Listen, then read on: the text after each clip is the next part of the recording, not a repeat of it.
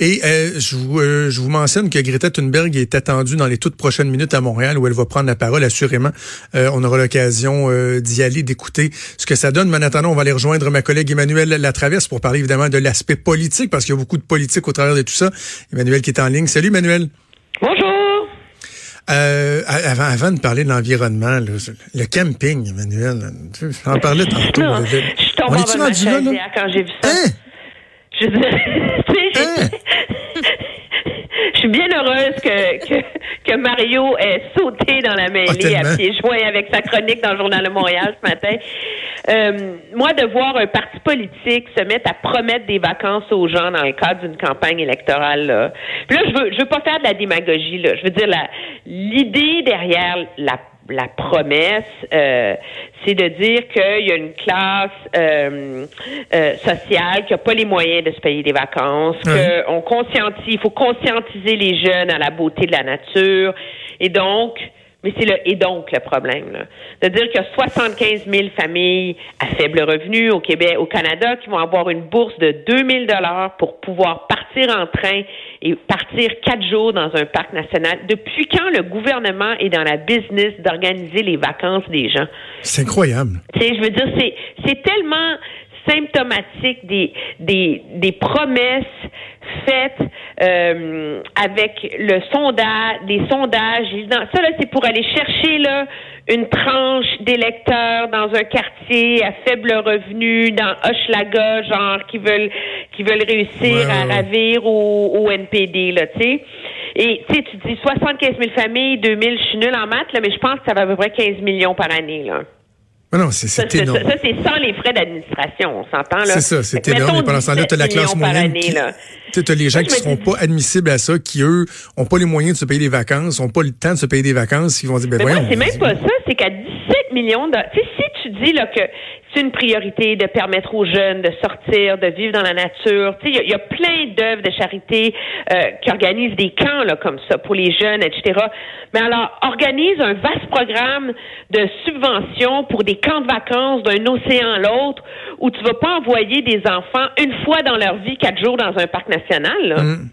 Mais où des enfants vont pouvoir se qualifier pour pouvoir aller au camp pendant une semaine, puis vivre quelque chose de, de plus grand là, que leur... Euh, je veux dire, c'est, c'est absolument surréel. Moi, je me demandais si, à un moment donné, il y aurait des tout inclus pour la semaine de février pour la classe moyenne.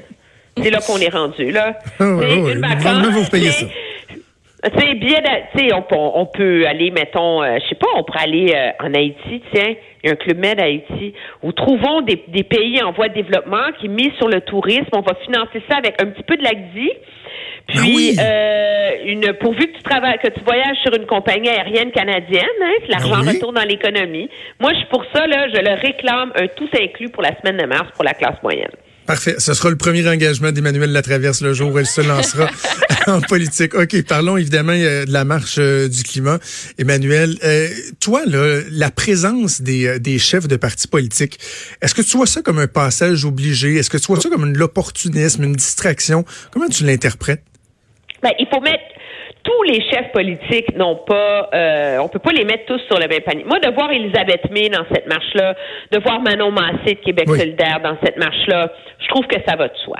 Sérieusement, là, c'est des partis qui sont résolument écologistes, qui, sur toutes les tribunes, font des changements climatiques une priorité et qui sont de ceux qui trouvent que les gouvernements en font pas assez. Là où j'ai un problème, c'est avec les autres partis politiques. De voir les Justin Trudeau, les ministres Benoît Charette, etc., aller marcher avec des gens dont le message principal, c'est de vous dire à vous, gouvernement, que vous n'en faites pas assez. Que vous prenez pas le problème assez au sérieux. Alors, en allant marcher avec ces gens-là, ce que M. Trudeau est en train de nous dire qu'il va prendre un grand virage climatique radical, et mettre fin aux énergies fossiles? Est-ce que M. Charette va renoncer euh, au troisième au troisième lien, au gazoduc, etc. C'est là qu'il y a comme une un, un, un gouffre, un manque de de crédibilité dans l'exercice. Et moi, je trouve que le seul là-dedans là, qui a un peu de tête sur les épaules, c'est M. Scheer, qui, qui, comprend très bien que cette manifestation-là ne s'adresse pas à lui et qui dit on est en campagne électorale et je ne vais pas essayer d'aller faire de la récupération politique. C'est ça, c'est probablement lui qui, qui, est le plus honnête. C'est comme... Enfin, moi, je trouve qu'ils n'ont pas d'affaires là. Puis c'est beau, c'est un moment. Emmanuel, Emmanuel je, t'arrête un instant. On va écouter Greta Thunberg qui prend la parole euh, maintenant. Je suis heureuse d'être ici à Montréal, au Canada. Je suis heureuse d'être ici à Montréal, au Canada. J'espère euh, qu'aujourd'hui nous aurons une, une belle journée. Uh, Alors, euh, aujourd'hui, il y a à nouveau cette euh, grève, ce mouvement de grève globale, et c'est très excitant de voir ces photos, ces vidéos de partout à travers le monde, de voir tous ces gens qui ont organisé localement des mouvements de grève. Ces grèves uh, sont, sont un véritable succès aujourd'hui. Je pense qu'il est trop tôt pour euh, avoir des, de premiers chiffres, de premières statistiques sur la mobilisation. Mais il faudra voir combien de dizaines de milliers de personnes sont descendues dans les rues. Alors, euh, je, je n'ai rien de, de préparé, je n'ai pas de discours de préparé. Simplement, je veux vous dire que je suis très excité d'être ici aujourd'hui. Nous aurons beaucoup de plaisir. Encore une fois, se tenir debout ensemble, des gens de partout à travers le monde pour une cause commune, une cause euh, qui nous tient à cœur. C'est extrêmement motivant de voir tout le monde ici passionné marcher, euh, faire cette grève, des gens de tous les âges, de toutes les générations qui se rassemblent. Alors euh, oui, c'est très, c'est une très belle journée, je dirais. Thank you very much, Greta. Merci, Greta. Alors voilà, c'était euh, Greta Thunberg qui est apparue, euh, elle est euh, très souriante. Et Emmanuel, c'est, mm. il y a quelque chose de frappant à la voir arriver. Elle est tout petite, toute jeune, toute frêle, et, et, être à l'origine d'un si large mouvement. Tu sais, on peut, on peut critiquer certains éléments sur certains trucs. Toi et moi, on n'était pas nécessairement d'accord, mais il reste que c'est incroyable ce qu'elle a accompli en un an, cette jeune fille-là. Oui, et, moi, je trouve que c'est un très beau symbole de venir la voir euh, manifester à Montréal pour une raison euh, très simple, c'est que on l'oublie parfois dans le, le brouhaha du débat politique, mais le Québec est vraiment une société où la force de la mobilisation populaire a réussi à avoir un impact sur le débat environnemental majeur. La centrale de Beauharnois, le Mont Harford, les gaz de schiste, Énergie Est, le pétrole anticosti, et j'en passe. Objectivement, là, c'était des enjeux litigieux, mais c'est la mobilisation citoyenne, c'est l'engagement des gens qui ont pris position et qui ont forcé la main de leurs politiciens et des gouvernements qui, en bout de ligne, euh, a mis un terme à chacun de ces projets-là, qui étaient jugés comme étant non environnemental, néfastes pour le climat, etc.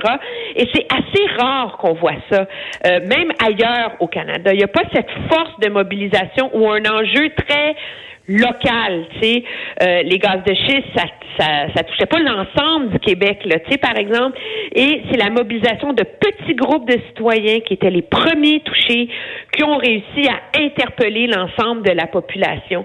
Et donc, de voir cette jeune fille-là qui a fait un peu la même chose seule devant son parlement à Stockholm, venir ici au Québec participer à la marche, c'est aussi, je pense, rendre hommage au pouvoir euh, des citoyens du Québec de changer les choses. Et ça, je pense que dans le débat actuel, il y a beaucoup de cynisme, là, mais je pense qu'il faut prendre la peine euh, de, le, de le souligner. Là ce qui est intéressant aussi, c'est de voir que, bon, malgré euh, l'omniprésence de la question environnementale dans la campagne électorale, euh, le sondage de Gilles Devoir démontrait que pour une majorité de gens, la priorité numéro un, ça demeure l'économie, puis oui, l'environnement. En ce sens-là, j'ai hâte de voir, puis ce que, ce que tu en penses avec ton, ton, ton, expérience, à quel point le thème va pouvoir euh, rester installé dans, dans l'actualité? Je dis ça parce que il y a comme eu un, un climax. Il y a eu une progression qui s'est faite au cours des derniers jours. Et là, le point culminant de ça, c'est aujourd'hui la marche 300 000 personnes. Et je me dis, est-ce que l'intérêt, l'appétit pour garder euh, le, garder ce niveau d'intérêt-là, est-ce que ça risque de s'essouffler dans les prochains jours ou ça va demeurer au cœur de la campagne? Ben, moi, je te dirais, c'est pas monolithique la question de l'environnement. Moi, je suis pas surprise par les résultats du sondage léger. La preuve, c'est regarde les promesses des partis politiques là. Ils ont les mêmes sondages entre les mains. Et le calcul, c'est que l'enjeu sur lequel la, la classe moyenne, le plus grand nombre d'électeurs vont voter, c'est les enjeux du coût de la vie. D'où les, les promesses là, de baisse d'impôts, de congés fiscal sur le congé maternité, blablabla. Bla, bla, bla. Par ailleurs, euh, et c'est révélateur aussi qu'il y a un an, rappelle-toi, les libéraux étaient convaincus et disaient sur toutes les tribunes qu'ils feraient de l'environnement l'enjeu central de leur campagne. Et un an plus tard, ils ont plus le courage de le faire. Ils font campagne sur les enjeux euh, de, de coût de la vie comme tous les autres partis. Ceci étant dit, L'enjeu de l'environnement est prioritaire pour une tranche de l'électorat. Et c'est la tranche de l'électorat qui va être dans les rues aujourd'hui c'est les jeunes beaucoup. Et ça, c'est quelque chose de majeur de voir les jeunes imposer leur agenda sur le reste de la société. En disant peut-être que pour vous, les, les taxes, les impôts, etc., c'est plus important, mais pour nous, c'est l'environnement et nous, on va se mobiliser. Et si ces jeunes-là vont voter le 21 octobre prochain, si tous les gens qui sont dans la rue, tous les gens qui sont pas dans la rue mais qui trouvent que c'est important et etc. votent en fonction de l'environnement, ça peut avoir un impact monumental sur le résultat.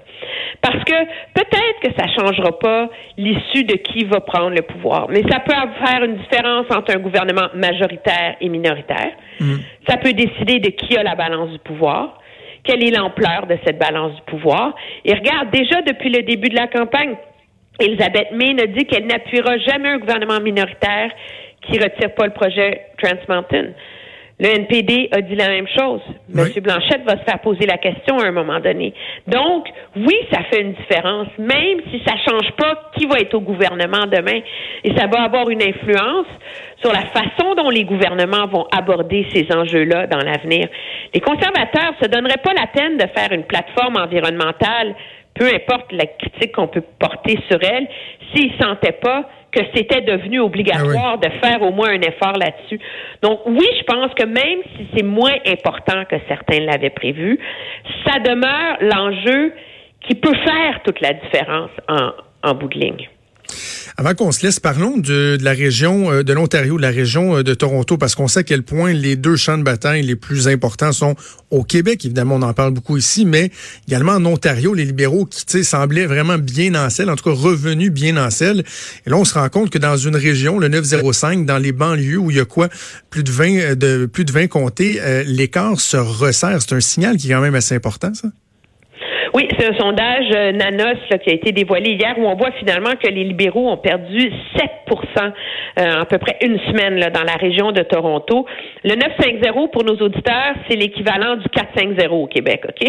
à peu près, là. Sauf que c'est à peu près 30 comtés qui font toute la différence et qui ont tendance à voter pas en bloc, mais pas loin. Euh, et donc, c'est un champ de bataille essentiel. Il va falloir voir si d'autres sondages confirment cette tendance-là avant de sonner la fin euh, des, libéraux. Mais c'est très, très clair que euh, qui sont euh, un peu dans le pétrin dans cette dans cette région-là parce qu'ils ont absolument besoin de le conserver ou d'en conserver la majorité des sièges. Moi, ce que je vois là-dedans, c'est qu'on dit beaucoup que la stratégie des conservateurs, tu sais, M. Scheer est plate, il fait une campagne plate, il n'est pas euh, charismatique, etc. Mais il y a quelque chose là-dedans, c'est c'est pas unique à M. Scheer. M. Harper était pareil, là les conservateurs font pas campagne avec les grandes idées, les grands rêves, etc. C'est la stratégie là du petit à petit l'oiseau fait son nid. De c'est la discipline du message, c'est rejoindre les bons électeurs, c'est faire une campagne stratégique. Et donc l'endroit où c'est le plus susceptible de porter fruit, c'est dans une région comme le 450. Et donc c'est vraiment l'endroit à suivre. Et ce qui est intéressant, c'est que c'est vraiment une région où, en termes de candidats, d'organisation sur le terrain, de machines, les libéraux et les conservateurs sont aussi bons l'un que l'autre. Et ce qu'il va falloir voir, c'est si le vote du NPD monte dans cette région-là. Et en ce moment, c'est ce qui sauve les libéraux. C'est que dans des comtés comme Brampton, par exemple, qui ont une forte, forte, forte communauté euh, indo-canadienne, etc., euh, le NPD a toujours été relativement fort. Et quand le vote du NPD s'effondrait, les libéraux réussissaient à gagner, comme en 2015. Et quand le vote du NPD était fort, comme en 2011, c'est les conservateurs qui gagnent. Et donc, en ce moment, le NPD n'a pas levé dans le 905. C'est ce qui sauvegarde les libéraux. Mais c'est cet élément-là qu'il va falloir euh, regarder là, précisément au cours des, d'ici la fin de la campagne. Assurément, voir donc l'impact que les débats euh, auront. Justement, la semaine prochaine, il va avoir le face-à-face euh, de TVA mercredi. On aura l'occasion lundi, si tu veux bien, de, de parler de la préparation des enjeux. En attendant, je te souhaite un excellent week-end. On se reparle lundi. Toi aussi, ça me fait plaisir. Au revoir. Salut.